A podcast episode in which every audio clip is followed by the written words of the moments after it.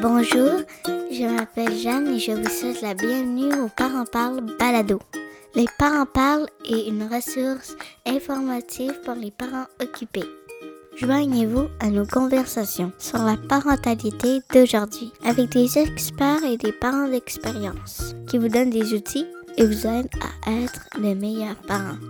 Vous pouvez trouver les balados de Les Parents Parlent sur le site internet lesparentsparlent.ca et sur toutes les plateformes de balados disponibles. Voici votre animatrice Geneviève Carl Lefebvre.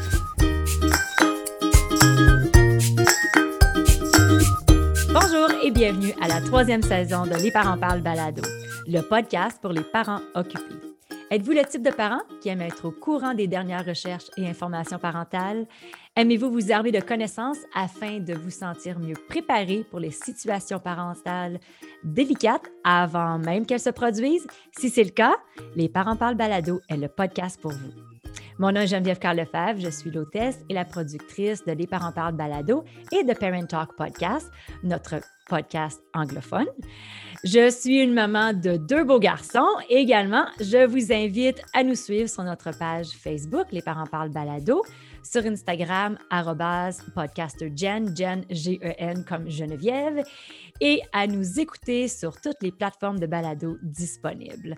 Aujourd'hui, nous parlons de comment optimiser l'espace familial et j'ai avec nous de la Belgique Sandra Nicolas. Sandra est organisatrice et révélatrice d'intérieur. Elle est également maman de deux jeunes adolescentes. Donc, bonjour Sandra et bienvenue à Les Parents Parlent Balado. Bonjour Geneviève, bonjour à tous, bonjour à toutes les mamans et un grand merci Geneviève pour ton invitation. C'est un réel plaisir de participer au podcast du fin fond de la Belgique, de l'autre côté de l'Atlantique. Exactement. Ça nous... Donc, on devient un podcast international. Je trouve ça eh vraiment, vraiment, vraiment, vraiment intéressant. Donc, optimiser notre espace familial. Moi, j'imagine, on a tous pensé à ça à un moment donné. On fait du ménage, on recommence. Également, il y a le facteur quand les enfants grandissent, on a des besoins de changement. Donc, par où on commence quand on veut optimiser notre espace familial. C'est sûr que je pense aux espaces communs ou les espaces privés. Par où on commence? Alors, euh, tu dis que la maison, enfin, quand les enfants grandissent, mais moi j'aurais envie de dire, en fait, on a besoin d'optimiser son, espace familial quand les enfants viennent au monde, quand ils naissent, quand ils arrivent dans la famille, parce que c'est un chamboulement. Et euh, moi je dirais qu'il faut commencer à optimiser ces espaces même un peu avant, je dirais, mais la naissance, enfin dès qu'ils chamboulent en tout cas notre quotidien, il faut vraiment repenser, optimiser ces espaces de vie. Et moi, je conseille très fortement de commencer par les espaces communs. Alors, les espaces communs, j'entends par là les espaces qui sont très fortement utilisés, dans lesquels il y a beaucoup de fonctions. Donc, euh, par exemple, je prends, ben, je prends la cuisine comme exemple. Donc, dans la cuisine, on fait à manger, on mange souvent, on, on prend l'apéro le soir, les enfants font leurs devoirs. Donc, il y a énormément de fonctions différentes qui sont effectuées dans cette pièce. Je prends le salon. Dans le salon, on regarde la télévision, on joue, on prend l'apéro avec les amis. Donc, toutes des actions très, très différentes. Donc, il faut vraiment mettre le focus sur ces pièces dans lesquelles on fait beaucoup d'actions différentes, contrairement à une chambre à coucher où théoriquement on fait que dormir et lire, par exemple. Donc là, il n'y a que deux petites fonctions qui sont très simples, tandis que les autres, ce sont des fonctions qui amènent de la vie, qui amènent des actions, forcément, qui amènent un besoin d'organisation, sans quoi on peut vite se faire envahir par un désordre. Absolument. Quand on passe aux espaces privés, on pense à se retrouver, à réorganiser notre espace à nous? Euh? Je dirais oui. On peut voir les espaces privés, c'est vraiment les, espaces où on se retrouve seul. Donc les enfants, c'est la chambre quand ils se retrouvent seuls le soir. Euh, les parents, c'est leur chambre. Mais ça peut être aussi une salle de lecture ou une bibliothèque. Donc voilà, c'est plutôt les espaces plus intimistes qui, euh, où il y a moins de moins d'action, moins de bruit. Donc, cela, je dirais, on fait en deuxième. On va vraiment se concentrer d'abord sur toutes ces pièces où il y a énormément de vie. Excellent, excellent, je comprends. Donc, peux-tu nous expliquer c'est quoi la révélation d'intérieur? Ah, alors la révélation d'intérieur est un peu un nouveau métier qui naît ici en Europe. Donc, je fais vraiment une différence avec le home organizing. Donc, je suis aussi home organizer, mais je n'applique pas ça en premier. La révélation d'intérieur, c'est vraiment, on va aller confronter l'aménagement des pièces dans une maison avec la réalité du quotidien. Donc, pour être, je vais illustrer ça par des exemples, une salle à manger. Donc, on va l'aménager, on va mettre une table, un buffet, une, armoire pour ranger de, la vaisselle. Et très, très souvent, quand on réfléchit à nos habitudes de vie, quand est-ce qu'on reçoit du monde? Quand est-ce qu'on reçoit 10, 15, 20 personnes? Deux, trois fois par an. Je parle évidemment dans une vision standard.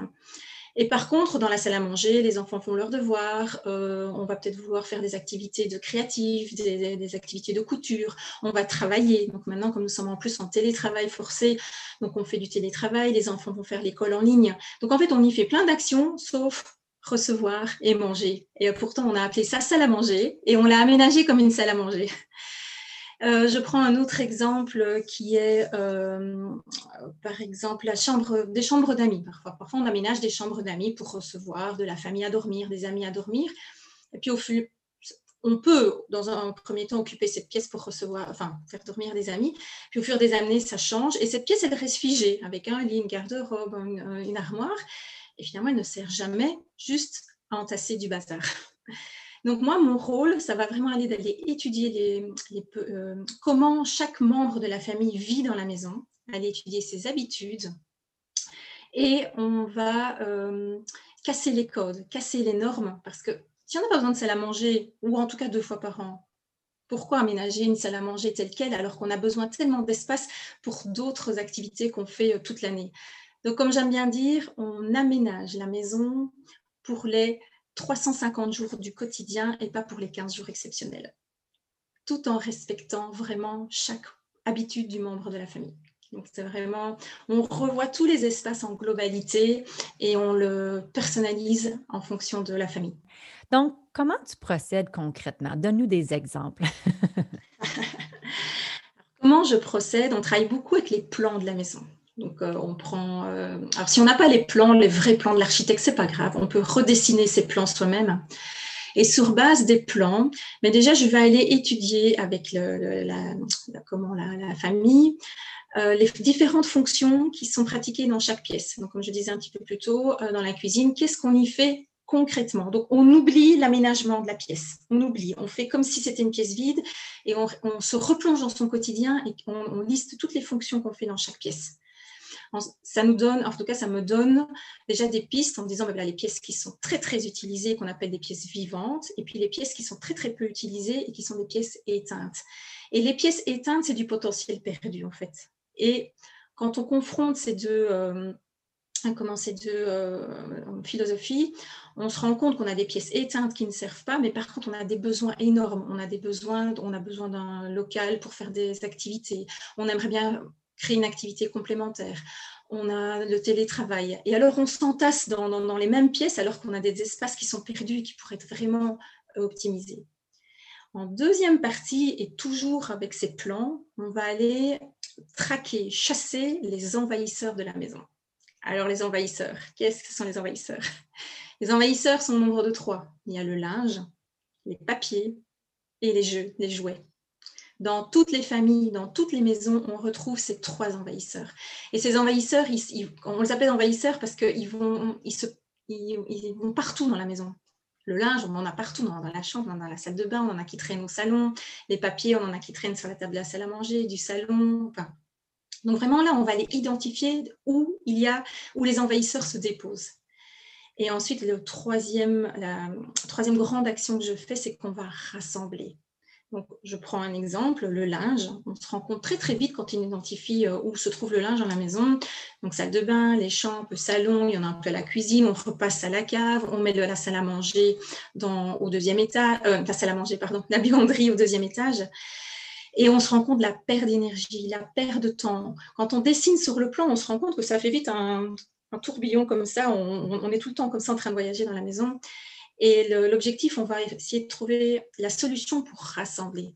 Donc, l'idéal, c'est par exemple d'avoir un espace, salle de bain, buanderie et dressing familial qui sont côte à côte. Et quand on réfléchit avec cette philosophie-là, mais on réduit les, mouvements de linge dans la maison, euh, on, on, concentre tout le linge au même endroit, donc évidemment c'est un gain de temps, un gain d'organisation pour tous les membres de la famille. Et on se libère de la place aussi, parce que si on fait un dressing familial, par exemple, ça veut dire qu'on peut enlever les armoires dans les chambres à coucher et récupérer de la place. Pour, par exemple, si on peut mettre un deuxième lit, parce qu'on est peut-être en manque de place, parce qu'on a un troisième enfant qui dort peut-être encore avec papa et maman, mais qui aurait besoin de son espace. Donc, on revoit vraiment tout dans sa globalité. Et on, applique cette philosophie pour tout. Donc, les papiers, comme je disais, on peut avoir des papiers qui sont un peu dispersés partout dans la maison. Et puis finalement, on va, peut-être se rendre compte qu'on a créé une pièce spécialement dédicacée au papier, un bureau. Alors que c'est tellement dommage. Donc, euh, quand on va rassembler, on voit quand est-ce qu'on traite les papiers. Est-ce que c'est tous les jours, est-ce que toutes les semaines? Et alors, on peut, si on rassemble à un seul endroit, on va peut-être récupérer tout cet espace qu'on avait dédié au papier au départ et qui finalement n'est jamais servi. Euh, donc, pareil pour les jeux. Donc, euh, on va aller voir un petit peu où sont les jeux. Est-ce qu'il y en a dans les chambres? Est-ce qu'il y en a dans le salon? Est-ce qu'il y en a dans la cuisine? En fonction aussi de l'âge des enfants. Est-ce que ce sont plutôt des ados aussi qui jouent avec des tablettes et qui sont plutôt au salon, dans leur chambre? On va vraiment étudier tout ça dans sa globalité et de nouveau, on va rassembler. C'est toujours le mot, le mot maître, c'est rassembler. Pareil pour le télétravail, hein, donc ça, ça fait un peu partie par rapport au papier où monsieur ou madame dépose ces, dossiers du bureau, où est-ce que les enfants déposent leurs leur devoirs, leurs papiers pour travailler avec l'école. et alors, toujours en rassemblant toujours un maximum, et c'est là qu'on va aller rechercher l'espace qu'on a besoin pour d'autres activités ou euh, d'autres rêves, d'autres envies. Mmh. Donc, c'est également donc éliminer les euh, même parce que des fois il y a des morceaux de meubles qui vont partir parce qu'il n'y a plus d'utilité, puis on a besoin d'espace, donc on va euh, on va peut-être même simplifier les choses, simplifier ah, les pièces. Tout à fait. Quand on rassemble, on simplifie. On simplifie les, flux du quotidien, mais pour tout. Euh, c'est même pour toutes les petites choses. Hein. C'est quand rassembler, ça peut être rassemblé au même endroit euh, toutes les informations, par exemple administratives de la maison, plutôt que d'aller chercher un petit peu partout où sont. Euh, là, il y a les, passeports qui sont là, il y a les papiers de santé qui sont là. Donc c'est toujours le mot d'ordre rassemblé parce qu'après c'est vraiment un gain de temps. Et puis les membres de la famille savent où ça se trouve aussi. Donc on ne doit plus toujours être sur le dos des enfants donc euh, oui, ça simplifie, c'est vraiment le mot d'ordre. Simplifier, se simplifier la vie. Mmh mmh mmh Donc, Sandra, peux-tu nous partager trois clés pour aider les mamans à se sentir mieux dans leur maison? Alors, la première clé, c'est, j'ai envie de dire, déculpabiliser les mamans. Alors, oh, Oui, j'adore! Il faut déculpabiliser. Alors, pourquoi? On est maman, on est chamboulé par l'arrivée des enfants, on est euh, perturbé par le, Ils grandissent. voilà, moi, je suis concernée, j'ai des adolescentes, donc euh, les, comportements évoluent. Euh, donc, on est confronté perpétuellement à des changements. Et on n'est pas, on fait du mieux qu'on peut. Hein. on est voilà, on n'est on pas toujours armé, c'est pas toujours facile. Donc vraiment, il faut déculpabiliser parce que quand on se sent désorganisé dans sa maison, quand il y a du désordre, il y a des causes qui sont derrière ça. Et très souvent, même très généralement, toutes les causes de désordre ou de désorganisation sont causées par les événements de vie. Donc des naissances, des divorces, des déménagements, des problèmes de santé. Et ça, on n'en est pas responsable, c'est la vie. Donc, un, déculpabiliser, c'est pas parce que vous n'êtes pas bien chez vous pour le moment, ou vous êtes en conflit, que vous êtes des mauvaises mamans au contraire. déjà, si vous pensez à, vous avez déjà une petite étincelle, là, il faut que je fasse quelque chose, c'est que vous êtes déjà une super maman, vous avez envie d'améliorer les choses. Donc, mode d'ordre premier, déculpabiliser. Ensuite, ce qu'on peut appliquer, euh, c'est d'appliquer la loi de la proximité. Alors, la loi de la proximité, il faut dire que l'être humain est, est paresseux, le cerveau humain est paresseux, donc très souvent, il n'aime pas faire plus de trois gestes pour ranger ou pour aller chercher un objet. Donc, il faut un petit peu penser à ça un petit peu dans son quotidien, pas plus de trois gestes. Et je vous invite à aller un peu étudier vos habitudes de vie et les habitudes de vie de vos enfants. Alors, je prends un exemple. Quand on rentre le soir, après une journée de travail ou une journée d'école, où est-ce que vos enfants déposent leur sac et leurs chaussures? Je vous défie, je vous promets, ils, font ça toujours au même endroit, toujours. Et parfois, ça sert à rien de se battre. Bon, évidemment, ça dépend aussi comment est configurée la maison, hein, donc on étudie ça aussi, mais ça sert à rien d'aller se battre toujours contre les mêmes choses. Et pourquoi pas aller instaurer une petite étagère à chaussures là où ils déposent tout le temps leurs affaires. Et on arrête de se battre. Parce qu'après, je pense qu'il faut choisir ses combats et ça sert à rien de se battre euh, les petites choses du quotidien. Euh, je prends un exemple aussi, les devoirs si votre enfant aime bien faire ses devoirs à la cuisine, près de vous le soir quand vous cuisinez, mais n'allez pas lui demander de ranger ses affaires à l'autre bout de la maison. Prévoyez-lui une petite espace et pourquoi pas dans le meuble de la cuisine pour y ranger euh, ses classeurs, ses crayons le soir. Et en plus, il le fera naturellement parce que c'est tout prêt et vous ne vous fâcherez plus, vous ne vous battrez plus. Euh.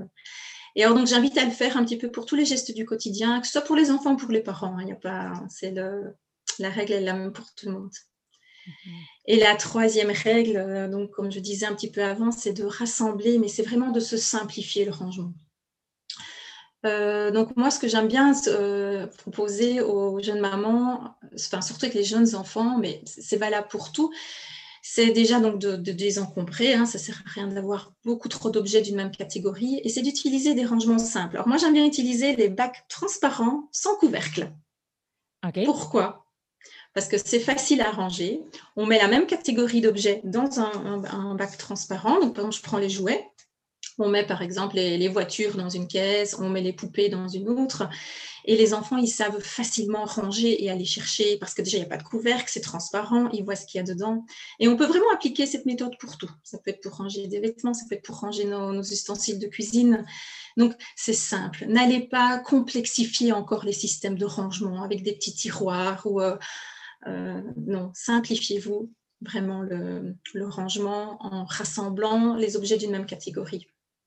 Donc voilà, ça c'est un peu les trois clés fondamentales qui simplifient vraiment le quotidien.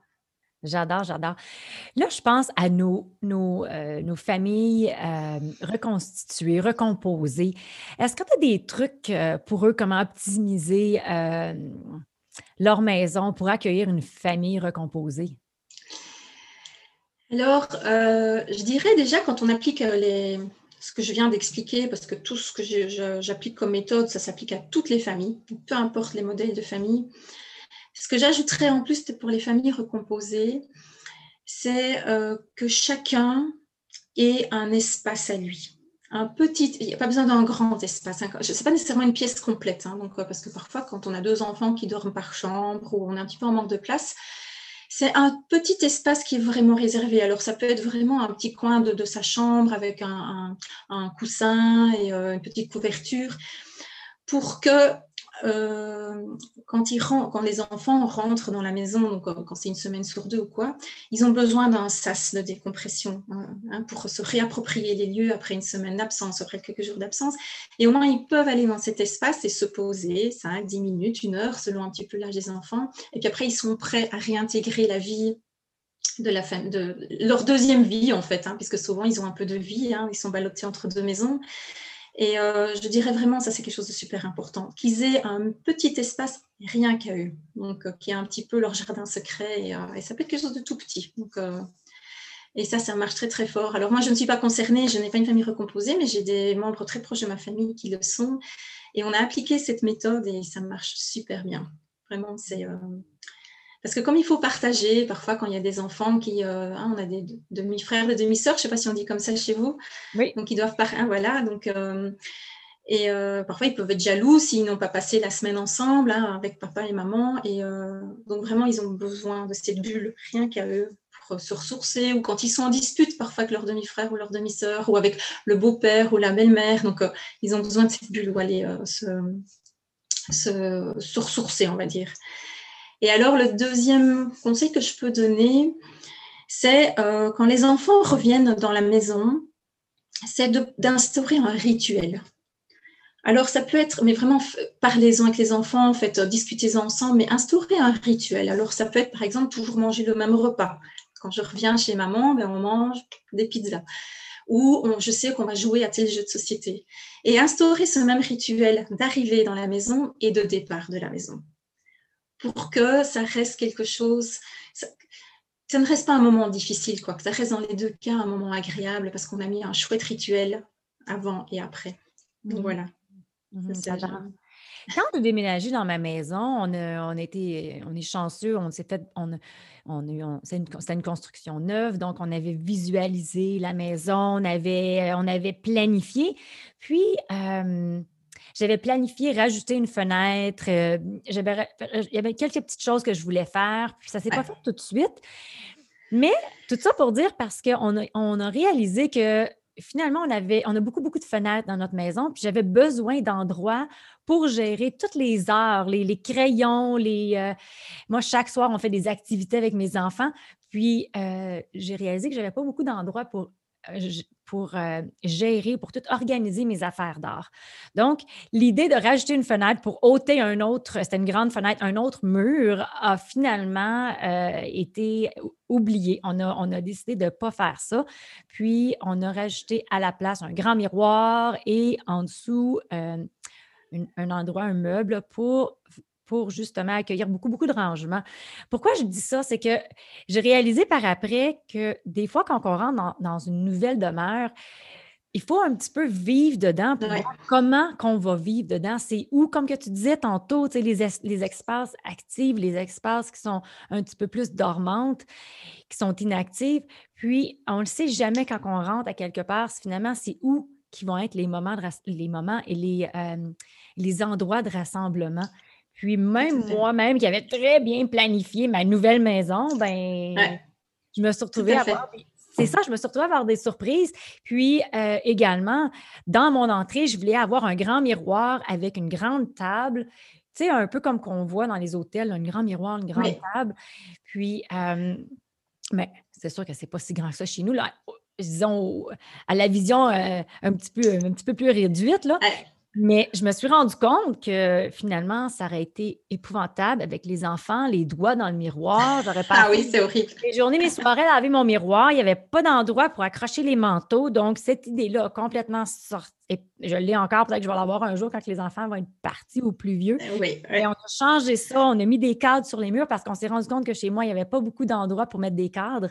Donc, parce que j'ai beaucoup, beaucoup de fenêtres, on a fait un bel endroit des cadres, on a rajouté un autre gros meuble dans la maison pour quand on arrive, les sacs de couches au début, c'était, ça allait tout là, les sacoches de maman, les, les tucs, les manteaux, tout le kit, ça rentrait là-dedans. Puis on a rajouté aussi des crochets juste sur le bord de la porte, comme que tu disais. C'est drôle, tu parlais, puis j'étais comme, ah, c'est ça qu'on a fait. Des crochets à la hauteur des enfants. Des enfants. Qu'eux autres sont capables d'accrocher leurs choses eux-mêmes, puis c'est sûr qu'on leur montre, avec une grosse boîte où on met tous les souliers. J'avais pas d'endroit pour mettre un, comment on dit, un rack à souliers, mais euh, on a rajouté une grosse boîte qui est, belle là, quand même, qui est noire, qui n'est pas trop euh, agressante visuellement.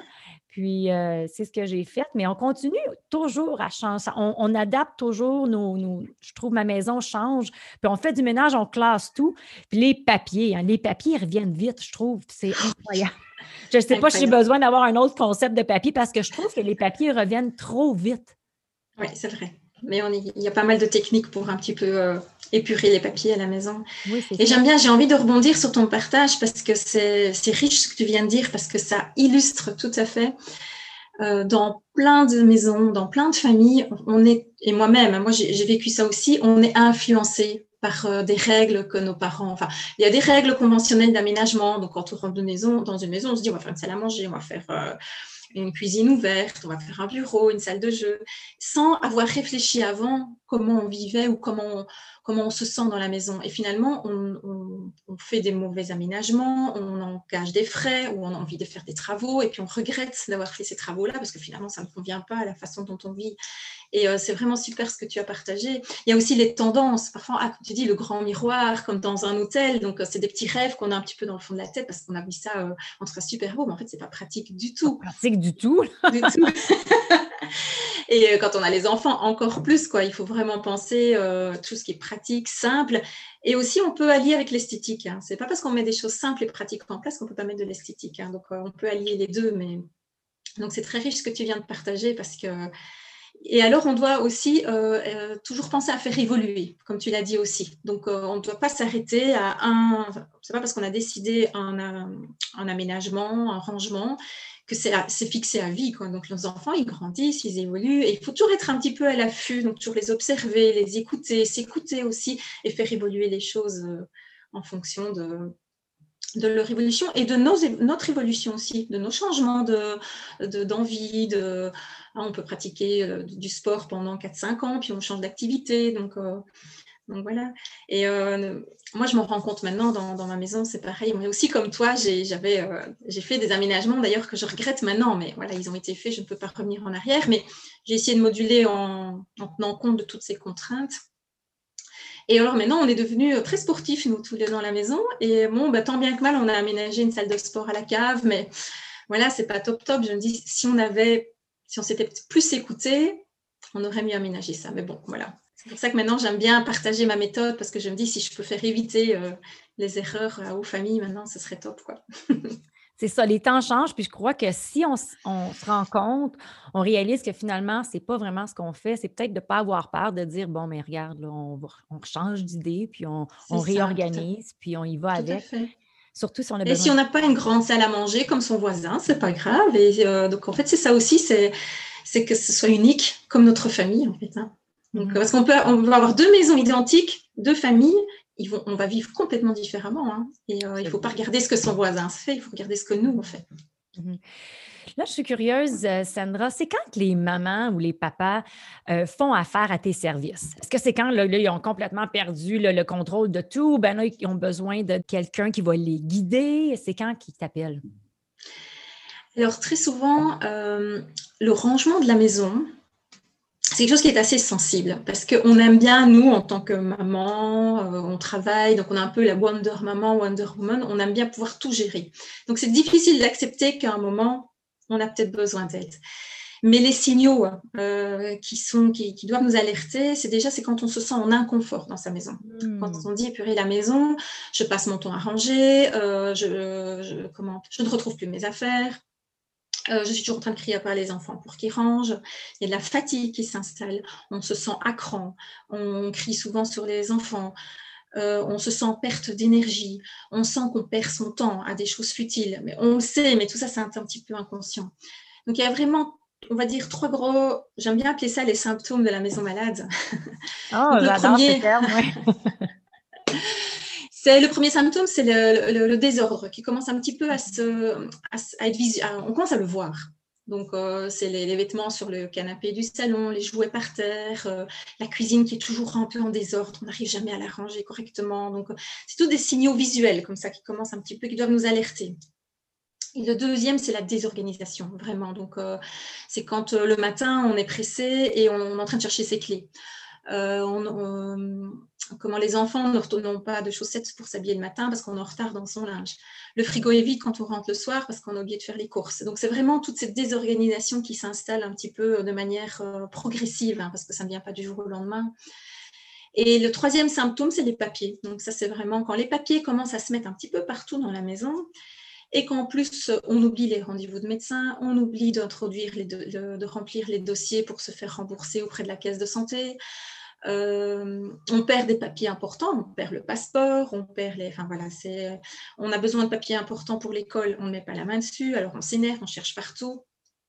Et euh, je pense aussi aux papiers numériques. Donc euh, quand maintenant ça, arrive aussi bien par papier que dans nos mails, on a aussi tout le digital qui arrive. Et alors on est perdu, on ne sait plus. Ah, c'est arrivé comment? Par téléphone, dans mon mail. Donc voilà, quand on commence à être dans ce fouillis papier et digital, c'est que là, le troisième symptôme qui doit vous dire alerte, je ne vais pas bien, j'ai besoin qu'on prenne soin de moi. Parce que quand la maison est malade, les habitants, ils ne sont pas bien non plus. Mhm. J'aime bien ça de penser comme ça. Il faut garder notre maison en santé. On pense à nous, mais notre, optimiser notre environnement, euh, justement, peut nous aider à, grandir, à continuer de grandir en tant que personne. Je trouve que je, trouve ça vraiment intéressant.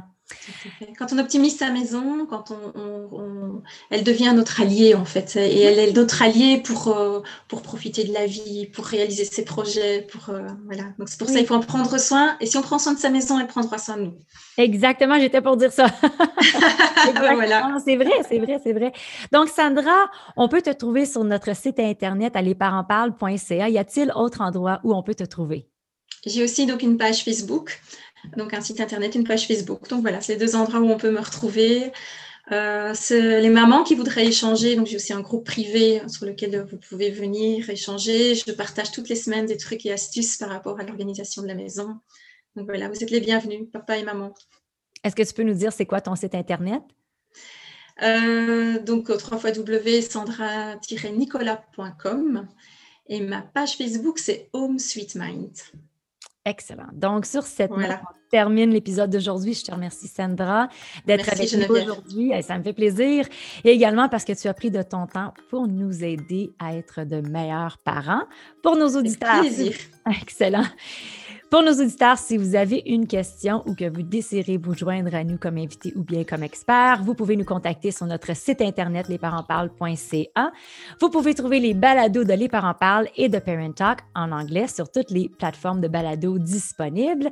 Également, si vous avez aimé cet épisode avec Sandra et vous voyez sa valeur pour d'autres parents, je vous invite à partager nos balados qui sont offert gratuitement sur les réseaux sociaux de votre choix. Souvenez-vous, il n'y a rien mieux que d'être supporté par des parents qui font la même chose que vous. Merci d'être à l'écoute et passez une belle journée. Au revoir. Avertissement. Le contenu diffusé dans cet épisode ne sert qu'à des fins d'information et ne remplace pas l'opinion d'un professionnel de la santé. Les propos et opinions tenus par l'hôtesse et ses invités ne peuvent pas engager la responsabilité de Parent Talk Inc. Merci et à la prochaine!